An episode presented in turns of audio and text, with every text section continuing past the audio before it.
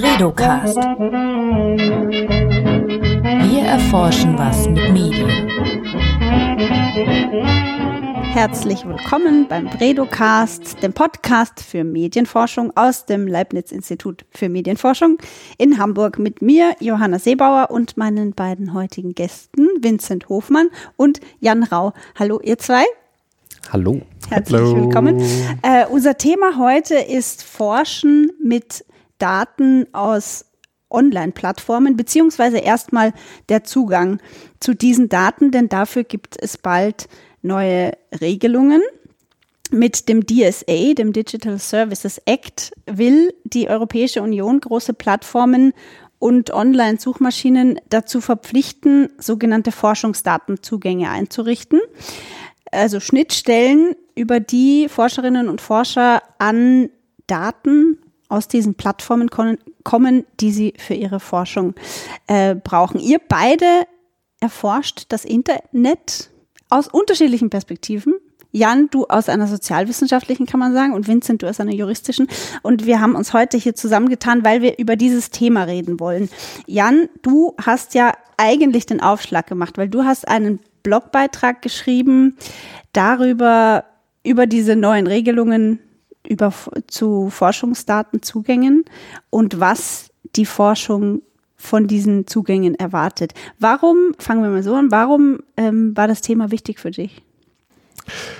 Ja, das ist eigentlich recht einfach zu erklären. Ähm, wir haben in den letzten Jahren sehr viel darüber geredet, ähm, wie das Internet unsere Demokratie beeinflusst. Da ist es, äh, wenn wir am Anfang, äh, in den Anfangszeiten des Internets vor allen Dingen sehr viel Hoffnung hatten und gesagt haben, wir finden dieses neue Internet, eine neue Form der Demokratie, ist das gerade in den letzten Jahren eher eine Dystopie, äh, Dystopie ähm, gekippt, wo sehr viel über Polarisierung, über Fake News, Desinformation ähm, und ähnliches geredet wird. Ich persönlich beschäftige mich viel mit äh, digitalem Rechtsextremismus, ähm, was natürlich auch in diese Reihe irgendwo mit reingehört. Und ob bei all diesen Fragen, also wir wissen natürlich, dass das viel, äh, dass viel passiert, aber bei all diesen Fragen ist letztendlich so ein bisschen offen, okay, wie schlimm ist das eigentlich, was, äh, was wir da sehen? Wie viel Reichweite bekommen diese Art von Inhalten, die wir da äh, betrachten? Was für gesellschaftliche Auswirkungen haben die und und und. Und einer der äh, Gründe, warum wir diese Fragen nicht beantworten können, ist uns, weil uns eben die Daten äh, dazu fehlen. Und ähm, ganz äh, viele entscheidende Fragestellungen in dem äh, Kontext können wir eben nur erst dann beurteilen, wenn wir diesen Zugang zu den Daten haben. Und insofern ist der Forschungsdatenzugang im DSA natürlich eine sehr, sehr spannende und vor allen Dingen wichtige Möglichkeit, äh, uns hier besser, äh, hier besser verstehen zu können, womit wir eigentlich konfrontiert sind. Das heißt, ihr Forscher und Forscherinnen, ihr erwartet das Inkrafttreten des ISA eigentlich schon mit Spannung? Mit großer Jetzt Spannung. Ich IS, DSA heißt es nicht ISA. mit großer Spannung. Also es ist wirklich, ähm, es ist teilweise auch einfach sehr frustrierend. Ich kann mich noch erinnern, ich habe meinen, als ich meinen Master gemacht habe, was mittlerweile schon auch einige Jahre her ist, äh, habe ich damals mit meinem Supervisor diskutiert, was ich für gerne in meiner Masterthesis äh, schreiben würde und ähm, eine, genau, ich habe gesagt, ja, also ich würde mich gerne mit Rechtsextremismus beschäftigen auf Facebook und würde gerne das und das machen. Und die Antwort, die er gesagt hat, das ist eine total spannende und wichtige Frage, aber die Frage kannst du nicht bearbeiten, weil wir die Daten nicht haben, weil Facebook diese Daten äh, eben nicht rausgibt. Und das ist was, wo ich äh, genau, also was mich in all den Jahren äh, seitdem eigentlich immer wieder äh, begleitet hat, was die ganze Forschungscommunity in diesem Feld äh, begleitet und wo wir sich wirklich wahnsinnig viele Ressourcen auch einfach, also von öffentlichen Geldern finanziert und, und Ressourcen damit äh, da investiert werden, irgendwie in diese Daten zu kommen, die aber ja eigentlich da sind. Wir haben nur keinen, keinen Zugang äh, zu ihnen, was das ja auch so ein bisschen ja, manchmal fragt man sich so ein bisschen, was man hier eigentlich macht äh, bei dem Versuch, diese Blackbox zu öffnen, obwohl es deutlich einfacher gehen könnte, wenn die Plattformen eben mehr kooperieren würden. Und jetzt gibt es bald neue Regelungen, wie gesagt. Ich glaube, im nächsten Jahr, 2024, wird der Digital Services Act vollständig äh, anwendbar sein. Vielleicht kannst du, Vincent, als Jurist uns jetzt hier nochmal abholen und uns kurz erklären, was will denn der DSA überhaupt und in Bezug auf Forschungsdatenzugänge ganz konkret. Ja, gerne. Also der Digital Services Act wurde ja die letzten Jahre verhandelt, war auch medial ja sehr präsent, wurden auch große Erwartungen gestellt, also nichts, nichts kleineres als ein neues Grundgesetz für den digitalen Raum, wurde da angekündigt, was da aus äh, Brüssel kommen sollte. Es ist ein sehr umfangreiches Regulierungspaket geworden. Also es äh, umfasst viele, viele Seiten. Allein die äh, Erwägungsgründe zu lesen dauert Stunden bis Tage. Also da kann man sich wirklich lange, lange reinversetzen. Hast du den schon ganz gelesen? Äh, ganz nicht. Aber das ist auch äh, in der juristischen Arbeit eigentlich selten, dass man das ganz liest. Nee, das ist, guckst dir das an, was du, was du interessant findest und dazu dann die entsprechende Begründung. Aber es gibt ja auch so viele Verfahrensregeln, die, naja, so sicherlich sehr bedeutend, aber jetzt nicht immer spannend sind. Ähm, und der DSA ist aufgebaut nach einem, nach einem Risikosystem, wobei Risiko in dem Fall anhand der, der Größe bemessen wird und ein bisschen anhand der, der Tätigkeit. Also ähm, geht los bei reinen Durchleitungsfunktionen, dann gibt es sowas wie ähm, Marktplätze, Vermittlungsfunktionen, kleinere Plattformen und das, was dann am stärksten reguliert ist, das sind dann die sehr großen Online-Plattformen. Auf Englisch ist das Very Large Online-Plattform, deswegen auch die Abkürzung VLOP. Äh, das ist ab 45 Millionen NutzerInnen, die im Monat aktiv auf der Plattform sind. Das ist einfach 10 Prozent der, ähm, der Bürgerinnen der EU, die auf diesen Plattformen aktiv sein könnten. Und ab da greifen dann besonders scharfe Regeln, unter anderem auch die Forschungsdatenzugänge, die ermöglicht werden müssen.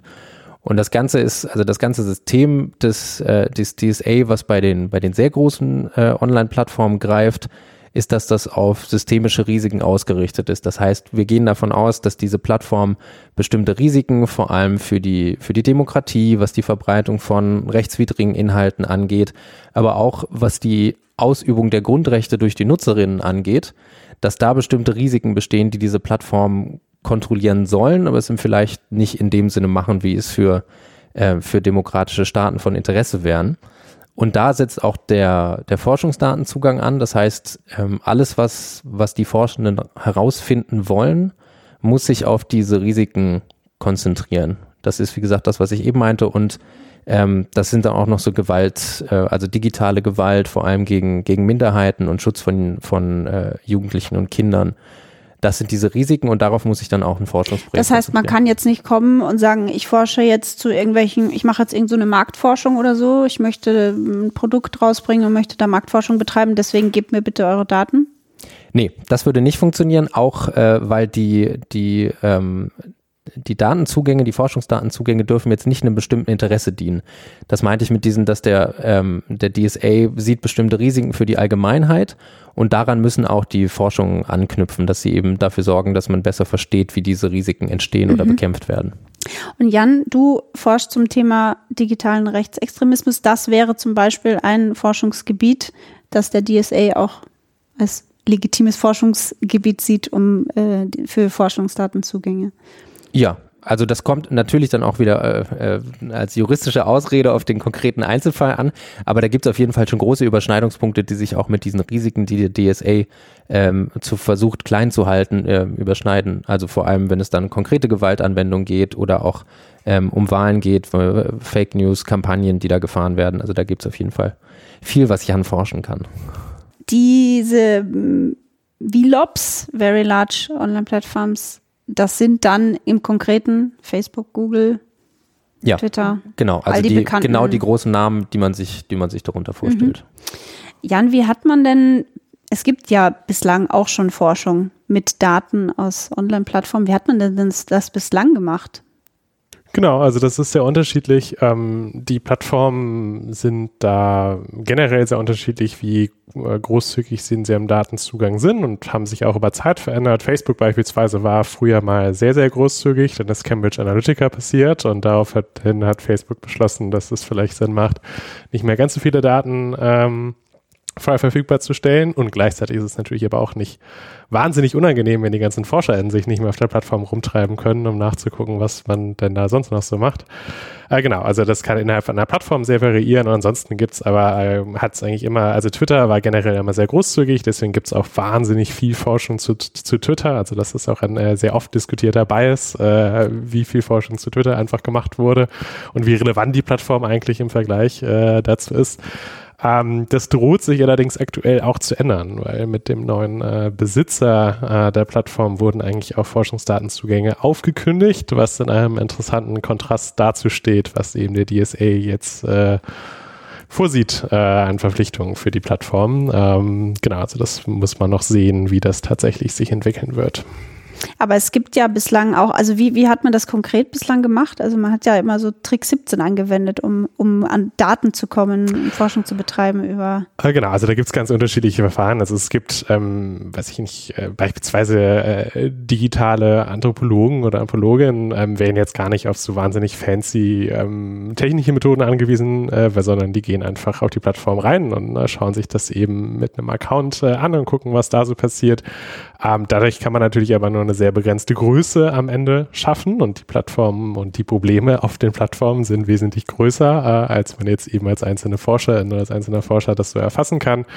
Ähm, genau, da gab es bisher ganz unterschiedliche Möglichkeiten. Ähm, es gab eigentlich oder gibt für jede Plattform gibt es eine sogenannte API, das ist eine Entwicklerschnittstelle, ähm, wo man eben automatisiert Daten abfragen äh, kann. Diese API, das hat oft auch einfach kommerziellen Nutzen. Ähm, da laufen ganz viele unterschiedliche technische Anwendungen ran, die nichts mit Forschung zu tun haben. Ähm, aber unter anderem können eben ForscherInnen darauf zugreifen. Ähm, das sind oft kommerzielle Lösungen, wo man gewisse Daten bekommen konnte. Wie gesagt, einfach sehr unterschiedlich wie von Plattform zu Plattform, ähm, was man da bekommen hatte. Es waren aber meistens oder fast immer nicht die Daten, die wir gebraucht hätten, um wirklich irgendwie an die interessanten und wichtigen Fragestellungen ähm, ranzukommen. Ähm, es gab vereinzelte Kooperationen, beispielsweise äh, sind Facebook hat mal unter Social Science One äh, gab es eine Kooperation mit ForscherInnen, wo eben versucht wurde, okay, ähm, können wir eben, können die Plattformen äh, vorstellen, solche Daten zur Verfügung stellen, die potenziell äh, relevant wären. Das hat sich allerdings als äh, sehr frustrierend und sehr langwierig für alle Beteiligten herausgestellt und hat nicht die erhofften Ergebnisse gebracht. Schlussendlich gibt es noch die Möglichkeit, sich die Plattform zu ne die Daten zu nehmen, auch wenn die Plattformen nee, das nicht möchten. Das ist das sogenannte Scraping. Das bedeutet, dass man eben über die Webinterfläche Daten äh, abgreift, ähm, obwohl die Plattformen das eigentlich in ihren Terms of Services verbieten. Äh, nur weil sie das verbieten, heißt es nicht, dass es illegal ist. Das ist äh, wichtig zu unterscheiden, sondern sie können vielleicht ein Nutzerkonto oder so äh, sperren. Genau, das ist aber was, das versuchen die Plattformen zu verhindern, weil sie natürlich auch ein ökonomisches Interesse an den Daten haben, weil das sehr viele Leute auch versuchen, die jetzt nicht unbedingt Forschungsinteresse haben, umgekehrt. Und das ist immer ein Katz-und-Maus-Spiel wo eben auch am Ende nur sehr begrenzte Möglichkeiten vorhanden sind, an diese Daten zu bekommen und umgekehrt wird einfach, es ist wahnsinnig anstrengend. Ähm, also es werden einfach sehr, sehr viele Ressourcen in Lösungen investiert, die meistens nur eine kurze Zeit halten. Und erneut, das wirft so ein bisschen die Frage auf, warum müssen wir uns diese Mühe machen, wenn diese Daten eigentlich da sind. Hm. Wenn wir jetzt von Daten sprechen, welche Daten meinen wir konkret? Weil das Thema Datenweitergabe, Datenschutz, das ist ja auch immer sehr sensibles, wo viele Leute hellhörig werden und sagen, was, was wollt ihr mit meinen Daten, warum wollt ihr das weitergeben und öffnen? Um, um welche Daten geht es da?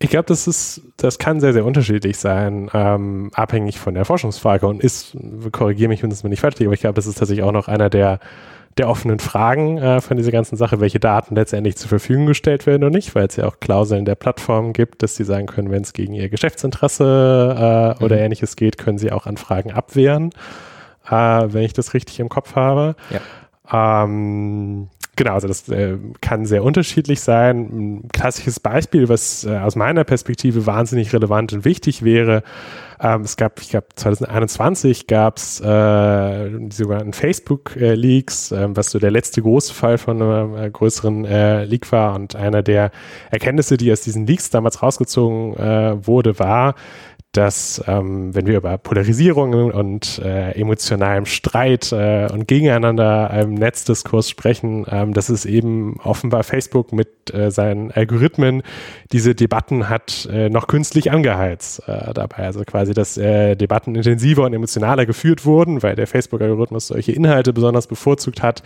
als das eigentlich einfach nur vom Nutzerinnenverhalten der Fall gewesen wäre. Und das ist natürlich eine wahnsinnig wichtige Frage, ähm, die gar nicht unbedingt zu viele persönliche Informationen äh, beinhalten muss, sondern wo es einfach mehr darum geht, wie verändert eigentlich das Plattformdesign, also die Art und Weise, wie diese Plattform gebaut ist, äh, das, was NutzerInnen angezeigt äh, wird dabei. Ähm, und gleichzeitig ist es ein wahnsinnig schönes Beispiel dafür, wie problematisch das ist, dass wir diese Daten eben nicht haben, weil das, das Wissen ist bei den Plattformen vorhanden und es sind teilweise bewusste Entscheidungen, wo sich eben die Plattformen entscheiden, ja, wir bauen dieses Feature so, weil es uns Engagement bringt und damit irgendwo ähm, Zeit, die die Nutzer auf den Plattformen verbringen und damit Zeit, wo wir Werbung ausspielen und so weiter. Aber genau, gleichzeitig kann es gesellschaftlich in Demokrat äh, von einer Demokratieperspektive natürlich wahnsinnig problematisch sein. Wenn ich dich richtig verstehe, geht es bei den Daten, zu denen die Forschung Zugang haben soll, nicht nur um die Daten der NutzerInnen, die da Inhalte posten, sondern auch da Daten über, wie die Plattform aufgebaut ist, zu den Algorithmen und so weiter? Genau, also ich habe die, ähm, man sagt im Prinzip, dass es zwei Fragen sind, ähm, die wir beantworten äh, können müssen durch den Forschungsstudienzugang. Das erste ist die Frage, was für ähm, ein autoritäres Potenzial durch problematische antidemokratische Kräfte auf diesen Plattformen besteht eigentlich. Also beispielsweise, was für Aktivitäten können wir von Rechtsextremisten etc. feststellen? Was machen die auf diesen Plattformen? Äh, und die zweite große Frage ist, wie gehen diese Plattformen eigentlich mit dieser Art von Inhalten, dieser Art von Aktivitäten äh, um? Ähm, und den Fall, den ich eben geschildert habe, wäre eben beispielsweise so, eine, würde in diese zweite Kategorie äh, reinfallen, wo eben gesagt wird, okay, wir sehen, dass manche von den Problemen, die jetzt nicht Schuld der Plattform sind, dass es Rechtsextremisten gibt, das ist nicht Schuld von Facebook oder irgendeiner anderen Plattform, das ist ein gesellschaftliches äh, Problem, vor dem wir stehen.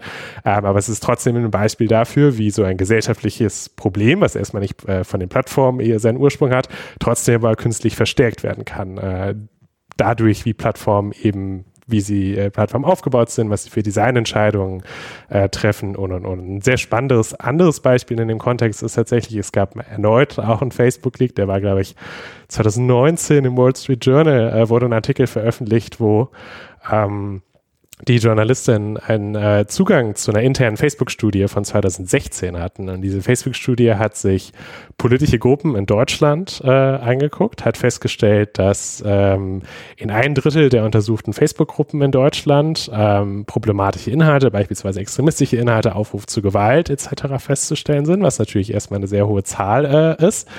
Ähm, und dass aber das Gruppenwachstum, also wie viele Mitglieder in diese Gruppen reingegangen sind, zu 66 Prozent von der Gruppenvorschlagsfunktion von Facebook äh, gekommen ist. Das bedeutet, diese Gruppen, wo diese Art von Inhalten zirkuliert äh, wurden, wurden von, äh, wurde von dieser Funktion von Facebook künstlich aufgepumpt. Und das ist, wenn wir uns zurückerinnern, was 2015, 2016 in Deutschland los war, wo 2015 in jedem zweiten Tag ein Flüchtlingsheim gebrannt hat, wo die AfD eben einen politischen Aufstieg, also sich als politische Kraft etabliert etablieren konnte, etc. Das ist einfach, ähm, das ist, war eine wahnsinnig problematische Entwicklung, von der wir erst Jahre später erfahren haben und eben weil so ein Data Leak, äh, weil so ein Leak stattgefunden hat und nicht, weil wir entsprechende Forschung machen konnten.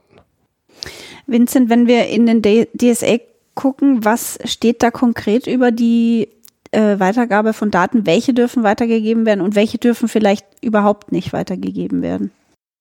Also es, es, gibt bestimmte, das hatte Jan ja auch eben schon gesagt, es gibt bestimmte Ausschlussgründe, dass die Plattform äh, sagt, nee, die Daten geben wir nicht raus. Und äh, eins davon ist, sind diese Geschäftsinteressen. Also wenn die Plattform jetzt sagt, nee, das geht derart in unsere, in unser Geschäftsgeheimnis rein oder es verrät zu viel über unsere Funktionsweise oder es könnte Mitbewerber stärken, dann äh, können sie das, können sie das ablehnen. Ähm, und das ist auch einer der spannenden Punkte, die, wo sich zeigen wird, wie der DSA dann tatsächlich in der Praxis funktioniert. Ob, ob einfach alles als Geschäftsinteresse einge, eingestuft wird, was dem Ganzen dann natürlich in, in der Praxis total entgegensteht, diesem eigentlichen Interesse, oder wie, ähm, wie zugunsten der Forschenden da entschieden wird. Und das ist aber jetzt beim, beim DSA ist das Verfahren ein bisschen anders, als man von, von schon existierenden Forschungsdatenzugängen kennt. Das nämlich, das läuft nicht mehr in, in Direktkontakt zwischen den Forschenden und der Plattform, sondern es ist zwischengeschaltet der Digital Services Coordinator. Das ist äh, ein sehr hochtrabender Name für im Endeffekt eine Behörde. Ähm, das ist im Raum steht, dass das die Bundesnetzagentur übernehmen wird, aber das ist noch nicht, ähm, nicht abgeschlossen, die Debatte darum und auch die Entscheidung ist noch nicht getroffen.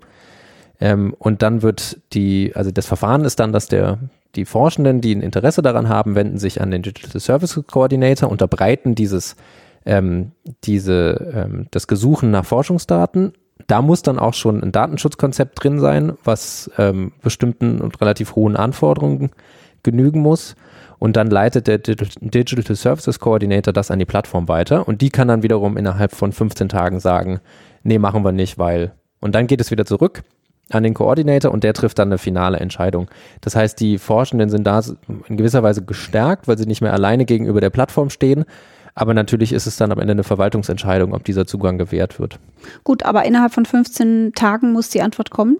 Genau. Das heißt, die Forschenden Ja. können nicht so extrem lange äh, aufgeschoben. Genau, also ist ein relativ schnelles, schnelles Verfahren, was Mhm. da laufen muss. Ja. Aber ein Irrsinn, klingt nach einem riesigen Verwaltungsakt. Ja, definitiv. Also es hat natürlich, es hat natürlich auch viele Vorteile, also für beide Seiten. Ähm, und natürlich am Ende ist es eine Verwaltungsentscheidung, gegen die man dann auch noch gerichtlich vorgehen kann. Ähm, das steht natürlich auch beiden Seiten offen. Das heißt, dann, wenn so, sobald es äh, an die an die Gerichte geht, da kann das natürlich dann noch deutlich länger dauern als diese 15 Tage. Und du meintest gerade, die Bundesnetzagentur soll die Rolle dieser Zwischenbehörde spielen, an die man sich wenden kann, wenn man ein Forschungsinteresse hat und äh, Daten von einer Plattform. Genau, das ist ähm, zumindest mein letzter Stand war, dass es äh, noch nicht final entschieden ist. Ähm, weil, also das Problem ist auch, dass der Digital Services Coordinator übernimmt einige Aufgaben, ähm, vor allem im Umgang mit den, ähm, mit den äh, kleineren Plattformen. Bei den größeren ist viel die Kommission zuständig, aber gerade bei den, bei den nicht very large Online-Plattformen, also alles, was da drunter an Regelungsstufen ist, hat der Coordinator relativ viele Aufgaben und greift da, also hat da zumindest starke Möglichkeiten, auch in, in, ähm, in Prozesse einzugreifen, die für oder gegen die Ausübung der Grundrechte eingesetzt werden können. Und gerade bei freier Meinungsäußerung, was ja auf den Plattformen so das größte grundrechtliche Thema ist, hat der Staat natürlich immer so eine, so eine zweischneidige Rolle, dass er einerseits die schützen muss, aber selber ja zumindest im Verdacht stehen könnte, ein eigenes Interesse daran zu haben, welche Meinungen sich verbreiten. Und deswegen ähm, so ist der Digital Services Coordinator staatsfrei auszugestalten, was eine relativ, also nein, nicht eine relativ, es ist eine sehr hohe Anforderung. Ähm, und da werden schon Probleme bei der Bundesnetzagentur gesehen, weil sie halt, es ist eine, es ist eine Behörde, die untersteht ganz normal den, ähm, dem Ministerium. Äh, da gab es so ein paar Versuche, ob man quasi dann eine Abteilung auslagert, die nicht mehr weisungsgebunden ist, also völlig frei agiert, aber im Endeffekt ähm, kann es da schon durch personelle Überschneidungen schon auch noch eine gewisse Abhängigkeit geben. Also das ist, da ist das letzte Wort auch noch nicht gesprochen. Und aber da hat jeder Mitgliedstaat seine eigene Behörde, oder? Genau, das sind nationale Behörden, die eingerichtet werden müssen, die sich dann wieder in, ähm, mit der Kommission, aber auch untereinander in so eine Art Beratungszirkeln absprechen, äh, welche Entscheidungen sie da treffen. Also das Ziel ist es schon, möglichst einheitliche Entscheidungen zu treffen, aber am Ende sind das, äh, sind das nationale Stellen. Und wer wendet sich dann an die deutsche Behörde? Sind das dann Forscher aus Deutschland, die in einer deutschen Institution forschen, oder sind das Forscher, die Daten aus Deutschland wollen? Beides in dem Falle wäre dann der, der deutsche DSC zuständig, äh, DSC ist der Digital Services Coordinator, wenn er da zuständig. Das ist ein EU-Gesetz oder eine EU-Verordnung. Ähm, was machen Forscher außerhalb der EU, wenn sie Zugang wollen? Also es gibt ja, äh, erforscht ist ja dieser, äh, der Brussels-Effekt, ähm, der, der besagt, also die Theorie besagt, ähm, dass die europäische Regulierung gerade im digitalen Raum so einen starken Einfluss hat, dass sich entweder äh, Regulierung anderer Länder dann anpasst oder die Plattformen sich automatisch an die hohen Vorgaben der EU anpassen, weil sie sich quasi auf die höchste Regulierung einstellen, damit sie nicht, äh, das hängt auch dann immer von dem Einzelfall ab, aber ähm, nicht, nicht äh, 190 verschiedene ähm, Modelle anbieten müssen weltweit, sondern sich dann immer nach dem höchsten richten. Äh, das wäre eine Möglichkeit, dass da auch einfach regulatorisch nachgezogen wird. Das hat man bei vielen anderen, äh, also auch bei der, bei der DSGVO oder beim Deutschen, beim NetzDG, auch mit einigen unschönen Beispielen äh, gesehen, dass da nachgezogen wurde. Ich würde bezweifeln, dass es in dem Fall ein freiwilliges Nachziehen gibt und das für die Forschenden aus, äh, aus Staaten, wo sie keinen solchen äh, Datenzugangsanspruch haben, dass es dann einfach beim Alten bleibt. Weil ob sie das ablehnen oder nicht, immer eine Einzelfallentscheidung ist und äh, wüsste nicht, warum, sich, warum sie sich da an eine höhere Regulierung, die dann äh, gar nicht greift, warum sie sich daran errichten sollten. Ich glaube, gerade in den USA könnte ich mir tatsächlich auch vorstellen, dass das Interesse der Plattform sehr gering ist, dass diese Forschungsdatenzugänge äh, frei werden, weil da eben das, das Risiko einfach am größten ist für die äh, Konzerne. Ja, so gern ich an das Gute glaube, aber sie hätten es ja auch schon tun können. Dann wäre diese Regulierung, dann würden wir hier heute nicht sitzen und dieses kleine Stück des DSA diskutieren, weil es praktisch keine große Bedeutung hätte. Aber deswegen sitzen wir hier und deswegen machen sich da viele Gedanken drüber. Was sagen wir denn jetzt Leuten, die Angst haben, oh Gott, äh, ich habe ich hab Angst, dass da meine Daten irgendwie, also dass, dass da fahrlässig umgegangen wird mit? nachdem der DSA in Kraft ist und äh, Forscher sagen können, sie interessieren sich für dies und jenes Thema und dann sind meine Daten da in irgendeiner Uni und da wird wild herumgeforscht. Also erstmal äh, muss man festhalten, dass es sehr gut und sehr wichtig ist, dass dieses Thema überhaupt so hoch auf der äh, Agenda steht. Ähm, das ist im Kontext digitaler Plattformen nicht selbstverständlich, insbesondere wenn wir uns die Historie dieser Plattform ange äh, anschauen. Und selbstverständlich geht es natürlich auch für uns als ForscherInnen, dass ähm, wir da sehr, sehr vorsichtig äh, agieren müssen. Und das ist ein ernstes Thema, mit dem wir uns auch intensiv auseinandersetzen. Also gerade wir ähm, als Abteilung äh, hier im Breda Institut haben und als Social Media Observatory haben da viele Diskussionen darüber geführt. Wir haben einen Ethics Guide erstellt, ähm, wo unterschiedliche forschungsethische, aber eben auch rechtliche Fragen, insbesondere der Datenschutz, behandelt werden, wo wir uns eben Selbstverpflichtungen auferlegen, wo wir darüber sprechen, okay, wie kann eben so eine ähm, Verarbeitung datenschutzrechtskonform ähm, erfolgen, dass wir eben sicherstellen, dass keine Data Leaks äh, passieren, dass da kein Mist mitgemacht wird und und und. Ähm, das heißt, es ist also sehr wichtig, dass diese Art von Diskussion und Auseinandersetzung äh, erfolgt und dass es eben auch diese Sicherheitsbarrieren gibt, äh, damit ähm, dieser Forschungsdatenzugang umgesetzt werden kann. Ähm, ich glaube, was auch nicht unwichtig ist bei der Diskussion, ist aber ist auch so ein bisschen so in der Perspektive zu behalten, diese Daten sind ja so oder so da und werden von gigantischen Billionen, äh, äh, privat, äh, privaten Billionenkonzernen verarbeitet. Ähm, und zwar in einem Umfang, in einer Tiefe, wie Forschung niemals darauf Zugriff haben wird oder überhaupt Zugriff haben möchte. Also das ist ein absoluter Bruchteil von dem, äh, was, was an Daten da ist, was irgendwie von Interesse äh, eben wäre für die Fragen, die wir besprochen haben. Zweitens, ja auch mit einem komplett anderen Interesse. Also was wir eben an, an Verständnisfragen daran richten, ist ja ähm, aus einer datenschutzrechtlichen Perspektive ein, äh, ein absoluter Witz im Vergleich zu dem, was Plattformen eben tagtäglich mit diesen Daten machen, was sie versuchen an Erkenntnissen rauszuziehen, was sie versuchen irgendwo an Möglichkeiten daraus zu ziehen, unser Verhalten äh, zu verändern, dadurch, dass wir länger auf den Plattformen bleiben, dass wir gewisse Produkte ähm, äh, kaufen, etc., etc., etc. Also das, was da eben an,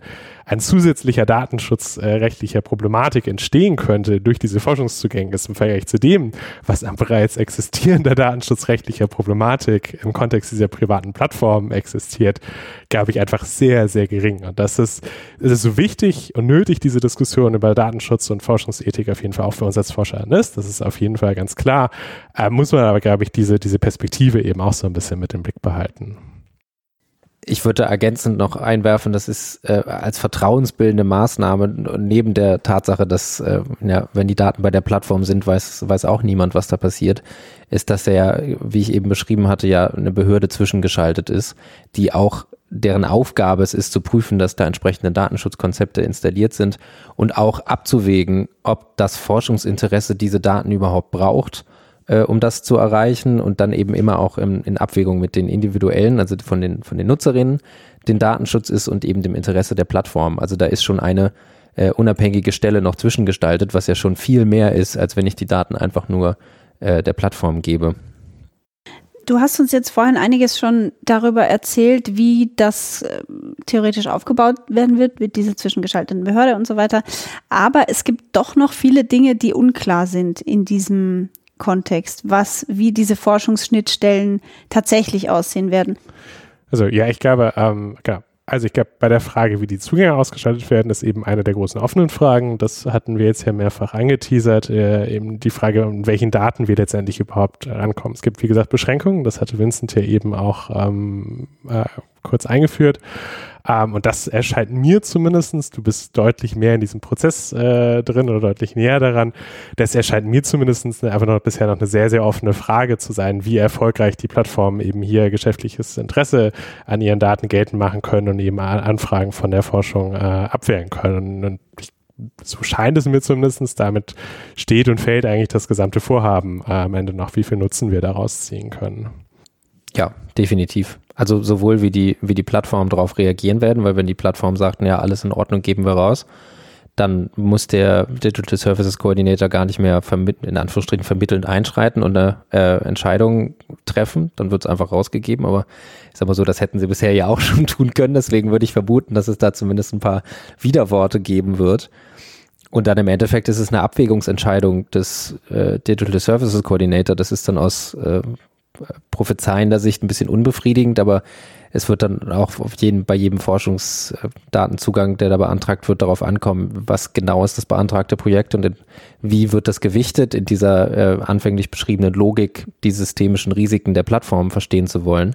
Wie gewichtig ist das und wie gewichtig sind auf der anderen Seite die Interessen der Plattform? Und da wird es da einige äh, Einzelfallentscheidungen geben, die dann vielleicht noch gerichtlich überprüft würden und dann wird sich so über die Jahre hin ein Standard rausbilden das ist die jetzt noch etwas unbefriedigende äh, Ansicht, der, der Blick in die Glaskugel. Das heißt, es könnte durchaus sein, dass das erstmal ein Gesetz auf dem Papier bleibt, das aber faktisch nicht wirklich viel Auswirkung hat, weil alle Forschungsanträge abgelehnt werden von den Plattformen. Ja, das ist ja das, also das ist ja das normale Problem, was jedes Gesetz erstmal hat. Und das hängt dann also von den von den drei Parteien ab, also wie gut gut im Sinne von äh, Rechts äh, ihr, ihr Rechts ihr nein ihren Anspruch stellendes Interesse klar machen sind die Anträge, wie wehrt sich die Plattform, also wie hinhaltend agieren die? Und äh, dann eben auch wie entscheidet der der Digital Services Coordinator im, äh, ist er eher also gibt es da eine Tendenz zu den Plattformen, dass er, der, er den Recht gegeben wird oder eher den den Forschenden, aber also die größte herauszögernde Funktion, wenn man die, äh, die Entscheidung des Digital Services Coordinator rausnimmt, haben dann die Plattformen, wenn sie sagen, dagegen gehen wir gerichtlich vor. Ähm, weil das zieht das dann einfach sehr in die Länge. Ja, und das ist ja, also wenn wir uns die letzten Jahre angucken, also es hat ja auch innerhalb der einzelnen Plattformen sehr viel Bewegung in beide Richtungen gegeben. Gerade im Kontext von Facebook gab es beispielsweise zwischendurch auch durchaus einige Transparenzinitiativen. Eine hatte ich schon erwähnt, dieses Social Science One Projekt. Ein anderes war CrowdTangle, was ähm, ein Tool war, was eben unter anderem für Forscher und Journalistinnen äh, zur Verfügung gestellt äh, wurde, wo eben Daten ähm, aber auf gewisse Daten zumindest Zugriff äh, gegeben wurde, nicht auf die wirklich relevanten, aber auf ein paar. Ähm, genau, und da hat man aber eben auch, also auch was man so an internen Diskussionen aus Facebook äh, mitbekommen hat, eben sehr klar gesehen, dass es einige Stimmen innerhalb des Konzerns gibt, die das befürworten, aber eben auch sehr viele andere Stimmen, die äh, das nicht befürworten, die unter anderem aber zu sagen, warum sollten wir freiwillig unsere Daten rausgeben, wenn daraus eh nur öffentlicher Ärger für uns resultiert, weil eben dann gesagt wird, dass das und das auf unserer Plattform passieren würde. Also es gibt einmal ein sehr, sehr starkes Eigeninteresse der Plattform, dass sie diese Daten erstmal nicht rausgeben, mit Blick darauf, ähm, wie die Diskussion danach verlaufen kann. Ähm, genau, also ich bin mal sehr gespannt, äh, was da tatsächlich dann passieren wird im Prozess. Was würdest du dir wünschen, wie diese Forschungsdatenzugänge dann gestaltet sind? Ich glaube, was die ähm, Gestaltung angeht, gibt es eine ganze Reihe an unterschiedlichen Anforderungen. Also darüber haben wir unter anderem eben in dem Blogbeitrag äh, geschrieben. Das fängt tatsächlich einfach damit an, dass man einen Überblick bekommen muss, was gibt es eigentlich für Daten. Also im Moment ist das für uns ja einfach eine, eine Blackbox äh, auch, wo wir eben auch noch diese Unbekannte drin haben, was können wir erfolgreich abfragen äh, oder nicht. Also dass man da anfängt und sagt, hey, wir machen vielleicht sowas wie ein öffentliches Repository, wo eben Anfragen erstmal gelistet werden, welche Art von Datenpunkten wurden abgefragt und dann wurden diese Anfragen, also war das ein positiver Bescheid oder ein negativer Bescheid, dass man einfach so ein bisschen das Gefühl als Forscherin eben dafür bekommt, ähm, was man da erfolgreich abfragen kann. Das geht bei so Sachen, ich habe ja schon die APIs äh, erwähnt, also diese Entwickler-Schnittstellen, wo wir eben Daten rausbekommen. Diese APIs haben meistens äh, gewisse Bedingungen, beispielsweise Rate Limits, also der Umfang an Daten ist begrenzt, wie viel man ähm, da rausziehen kann. Und ich hatte ja jetzt auch, äh, genau, das ist äh, generell ist diese Arbeit von Daten eben sehr oft, okay, wir müssen irgendwie versuchen, äh, Probleme zu bewältigen, die eigentlich nicht nötig wären. Und eines dieser Rate Limits, weil die eben oft niedrig sind, weil der Umfang begrenzt ist und wir einfach dann sehr viel Energie investieren müssen, zu überlegen, wie wir irgendwo so dieses Katz-und-Maus-Spiel mit diesen Rate Limits gewinnen und tatsächlich an die Daten kommen, die wir brauchen. Also der Umfang von denen muss auf jeden Fall ähm, groß genug sein. Und dann gibt es eben ganz viele unterschiedliche einzelne Datenpunkte, die wir brauchen, um gewisse Fragen zu beantworten. Beispielsweise, wir brauchen sowas, was die Reichweite von gewissen Inhalten darstellt. Wir sagen können, okay, wir haben hier diesen Post, der ist, behält beispielsweise ein rechtsextremes Narrativ. Ähm, hat der Relevanz? Insofern, weiß ich nicht, ist der einfach nur in dieser, diesem Forum geblieben, der hat keiner gesehen, dann ist das immer noch blöd, dass er da ist, aber es ist jetzt vielleicht nicht wahnsinnig schlimm. Wenn er aber plötzlich millionenfach gesehen wurde, entwickelt sich daraus natürlich eine ganz andere Relevanz äh, am Ende des Tages. Wir müssen gucken, schauen können, okay, gibt es gewisse Themen, die von den Plattformen künstlich verstärkt wurden, aber, ähm, also eben, dass dieser Post künstlich Reichweite bekommen hat, die er eigentlich sonst gar nicht bekommen hätte. Aber wir müssen schauen können, wie gehen die Plattformen mit diesen Sachen um? Also äh, welche Inhalte werden moderiert, welche Inhalte werden nicht moderiert, ähm, aufgrund auf welcher Grundlage also werden Inhalte moderiert. Also Stichwort eben Meinungsfreiheit, das ist natürlich eben so ein bisschen die Kehrseite äh, davon. Das ist ähm, auch ganz klar, dass äh, eine zu übergriffige Moderation tatsächlich eben Grundrechte auch äh, eben bedrohen kann und dass wir da eben sicherstellen können, okay, es gibt eine Grundlage, auf die die Plattformen agieren, das machen sie nicht willkürlich, sondern ähm, das kann man nachvollziehen und das ist eben auch, äh, das scheint auch legit zu sein, was da passiert. Das ist eine genauso wichtige Frage in dem Kontext.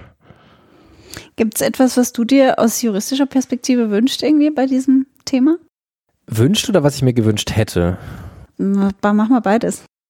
Ähm, was ich mir gewünscht hätte, ist gerade mit Blick auf, äh, auf die Geschäftsgeheimnisse, weil ich einfach vermute, dass das einer der Haupt, äh, vor, zumindest vorgeschobenen Gründe sein wird, warum diese Gesuche abgelehnt werden, ist ein bisschen mehr Vertrauen in die, in die Forschungs, in die Forschenden, die diese Daten beantragen. Also zum Beispiel müssen die großen, sehr großen Plattformen ja auch äh, Risikoanalysen durchführen und äh, teilweise sich dafür Sachverständige ins Haus holen. Ähm, und bei diesen Sachverständigen äh, da greifen andere Regeln, wenn es ums Geschäfts-, um Geschäftsgeheimnisse geht. Die müssen quasi nur zusichern, dass sie damit, dass sie damit angemessen sicher umgehen. Und dann, äh, dann, wenn das gegeben ist, dann können solche Daten trotzdem rausverlangt werden. Und ich verstehe nicht, also ich verstehe es, aber ich, ich sehe es anders, warum das bei Forschenden nicht gemacht wurde, dass dann trotzdem eben noch diese, ähm, dieser Ablehnungsgrund trotzdem weiter so scharf besteht. Und ähm, wie glaubt ihr, wird sich das jetzt entwickeln? Es wird ja im nächsten Februar, äh, Februar 2024, wird es vollumfänglich anwendbar sein, dieses Gesetz. Was, wo stehen wir dann im Februar 2024? Wird, wird die, die Zahl der Forschungsprojekte, äh, die Facebook-Daten nutzen wollen, explodieren? Ich glaube, wir stehen vor einer überforderten Behörde. Es klingt so, wie du ich das hoffe, beschrieben dass hast. wir da dass überhaupt so vor einer Behörde stehen, auch wenn sie überfordert ist. Aber auch die muss ja erstmal eingerichtet werden. Na, ich glaube, am Anfang wird es einfach einen großen Stau geben, weil es, glaube ich, sehr viele ForscherInnen gibt, die da ein großes Interesse haben und äh, berechtigtes Interesse. Wie gesagt, es gibt einfach sehr viele wichtige Fragen, die wir erst mit diesen Daten bearbeiten können. Ähm, und das wird ein Flaschenhals sein, bis diese ganzen Anfragen, glaube ich, bearbeitet werden. Und dann wird es natürlich auch eine spannende Frage sein, was die Plattformen eigentlich in Infrastruktur haben, um die Fragen zu beantworten. Das war bisher nämlich auch eine Herausforderung ähm, in den bisherigen Kooperationen, dass eben teilweise die Infrastruktur auf Plattformseite gar nicht gegeben war. Gut, ihr zwei, wenn ihr noch wichtige Punkte habt, die wir jetzt vergessen haben, dann ist jetzt der Zeitpunkt, die nochmal rauszuhauen. Ansonsten würde ich zum Ende kommen. Von meiner Seite nicht. Nö, von meiner Wunderbar. Seite auch nicht. Danke, ihr Lieben. Jan, Vincent ähm, und danke fürs Zuhören. Bleiben Sie uns gewogen. Wer sich informieren möchte über die Forschung des Leibniz-Instituts für Medienforschung, der kann das online tun auf leibniz-hbi.de oder uns auf Twitter folgen, at Bredo-Institut. Ansonsten sage ich jetzt Tschüss, bis zum nächsten Mal. Tschüss, Dankeschön. Bredocast. Wir erforschen was mit Medien.